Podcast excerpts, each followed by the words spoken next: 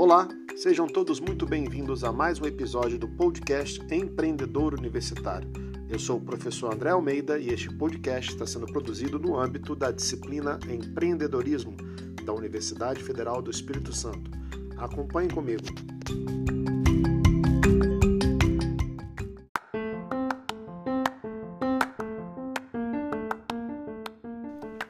Episódio de hoje, nós continuamos a nossa abordagem sobre o livro A Startup Enxuta, de Eric Ries. Vamos falar sobre os capítulos 7 e 8, que dizem respeito aos tópicos medir e pivotar ou perseverar. Como já sabemos, é preciso fazer um plano de negócios que projete os resultados e objetivos da empresa com a plena consciência de que o começo ainda se está muito longe de todos os números presentes no papel. A startup precisa aceitar essa realidade e buscar as melhores formas de se aproximar dos resultados refletidos. E é aí que entramos no assunto abordado no capítulo 7 do livro de Eric Ries, onde ele trata da importância da contabilidade para uma startup. Ao longo de sua história, a contabilidade foi se tornando um instrumento importante para o controle dos negócios. Porém, é muito vista pelos gestores como algo desinteressante e que apenas cumpre seu papel de apresentar números e mais números. Para uma startup, a contabilidade tradicional realmente não tem muita utilidade, pois as startups são imprevisíveis em seus resultados. No livro, o autor dá um exemplo disso com uma startup muito bem estruturada, mas a avaliação de sua melhora estava sendo feita de forma superficial a partir de pequenas inovações nos produtos. Era que os próprios técnicos observavam o produto, se o produto estava sendo bem aceito e se os números cresciam. Assim, julgavam estar no caminho certo. Mas claramente, esse não é um método eficaz para saber se a startup está tendo um efeito positivo de verdade.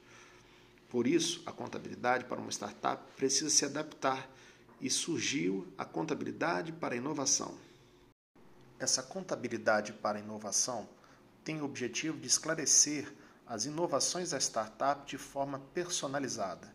Seu primeiro ato é utilizar as suposições do tipo salto de fé do plano de negócio e convertê-la em um demonstrativo financeiro para se ter a visão de um ponto no futuro em que o negócio parece bem-sucedido. Tudo isso varia de acordo com o tipo de negócio que está sendo tratado.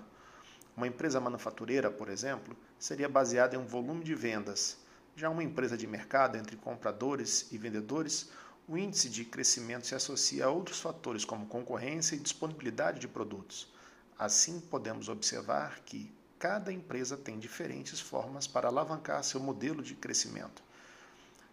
Dessa maneira, a contabilidade para a inovação funciona com três marcos de aprendizagem. O primeiro deles é o produto mínimo viável, o MVP, para coletar dados reais e definir em que ponto a empresa está naquele momento, ou seja, estabelecer a baseline, você pode utilizar essa técnica. E a partir disso, a startup precisa ajustar os motores e fazer todas as melhorias necessárias para mover sua baseline, definida anteriormente a um ponto ideal. Após os ajustes, a startup entrará na sua próxima fase, que será decidir entre perseverar ou pivotar. Uma vez que seus resultados estejam crescendo, é o momento de perseverar. Porém, se estiver demonstrando uma realidade ruim, é hora de pivotar.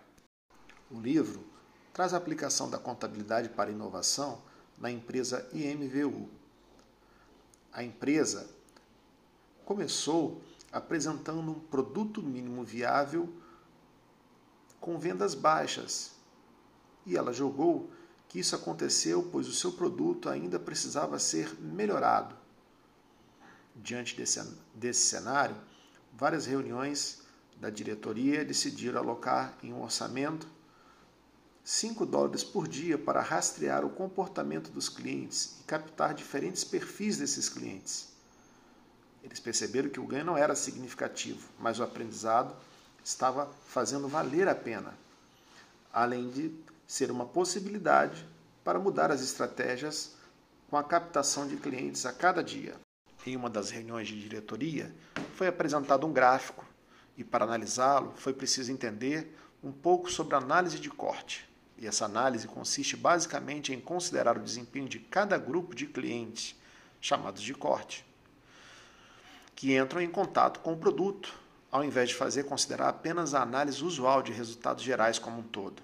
A partir dessa análise, a IMVU foi desenvolvendo formas diferentes de obter informações e melhorar seu produto, realizando a etapa de ajustar o motor e cada progresso levava então a uma nova decisão a ser tomada. A startup não pode se preocupar apenas em otimizar seus produtos, pois se ela estiver indo na direção errada, não importa o tamanho da otimização a fazer, ela vai continuar tendo resultados ruins em relação a isso. E quando isso acontece, acaba ficando na tentação de usar as métricas de vaidade para dar a impressão de que está indo melhor do que a realidade mesmo. A contabilidade para inovação, ela busca evitar o uso dessas métricas, pois elas são perigosas, justamente por mostrar apenas as partes boas do desenvolvimento e não a realidade de um todo. Para entender um pouco sobre as métricas, é contada a história, a história da Grok Kit e a sua é, importância das chamadas métricas As. Primeiro, A é o acionável, que trata de relatórios claros e trazem a relação de causa e efeito. Se não for dessa forma, poderá ser considerado uma métrica de vaidade. O segundo A é o acessível, pois o relatório precisa ser entendido por quem for usar. E o terceiro A das boas métricas é o auditável. Os relatórios precisam proporcionar confiança e comparabilidade, tornando mais fácil encontrar onde está o problema. O que pode determinar o sucesso de uma startup é todo esse processo de criação de cenários e possibilidades, e a contabilidade para a inovação proporciona a visão do que se pode melhorar. Mas temos o momento de pivotar, que é o que o capítulo 8 traz de forma mais detalhada. Saber o momento certo de pivotar ou de perseverar é um desafio que os empreendedores enfrentam e o desenvolvimento de uma startup depende da ação humana e não apenas de dados gerados. Portanto, o sucesso de uma startup não está ligado apenas a meios operacionais, mas sim a um alinhamento da capacidade gerencial humana com os recursos disponíveis, e esse ato cria pivôs bem-sucedidos que auxiliam no desenvolvimento do negócio.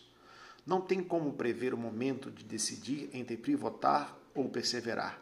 Normalmente, quando a empresa está chegando no período em que produz apenas o suficiente para se manter viva, que é conhecido como ficar preso na terra dos mortos-vivos, mortos-vivos, pode-se esperar que vai precisar tomar essas decisões. Pois quanto mais tempo ela permanecer nesse estado de morta-viva, mais recursos ela suga e mais difícil é de se recuperar. A empresa Votizen, que foi dada como exemplo no, exemplo no capítulo 8, tomou a decisão de pivotar quando percebeu que estava ficando presa no mundo dos mortos-vivos. O CEO viu que o modo como as coisas estavam indo não estava sendo bom o suficiente para a saúde da empresa. Então, ao invés de desistir, decidiu pivotar e testar uma nova hipótese. Nesse momento é necessário ter muita cautela e extrair mais aprendizado ainda da situação. Pivotar não significa começar do zero e sim buscar novas possibilidades, melhorar aquelas que já existem ou fazer alterações que sejam necessárias. Tomar a decisão de fazer um pivô requer coragem, pois não se tem garantia de resultado positivo. O pivô pode ser necessário nos momentos em que for percebida uma baixa eficácia dos experimentos dos produtos e quando sentir que o desenvolvimento do produto seja mais produtivo. Claramente, tomar essa decisão é muito difícil. Então, fazer uma reunião pode auxiliar a organização. Cada pessoa participante da reunião costuma trazer os seus pontos interessantes e discutir todos esses pontos antes da tomada da decisão drástica é importante. Um dos perigos do ato de pivotar é que ele pode levar ao fracasso e dificultar no empresário a ideia de quando ele precisa fazer um pivô novamente.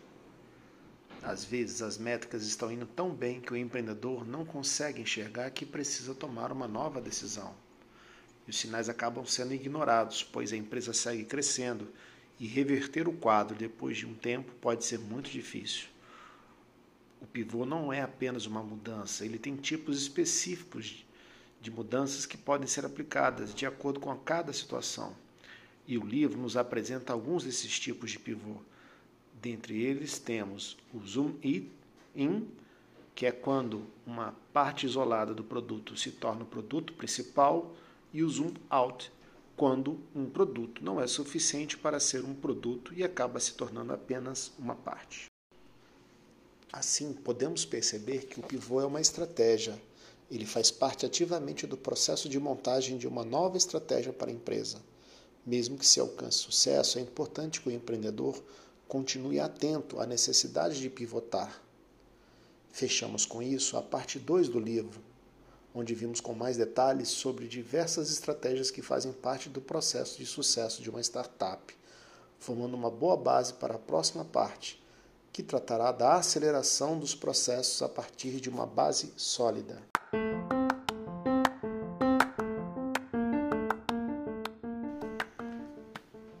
Chegamos, enfim, a mais um episódio do podcast Empreendedor Universitário. Eu espero que vocês estejam gostando. E se estiverem gostando, compartilhe com seus amigos. Um grande abraço e até o próximo episódio.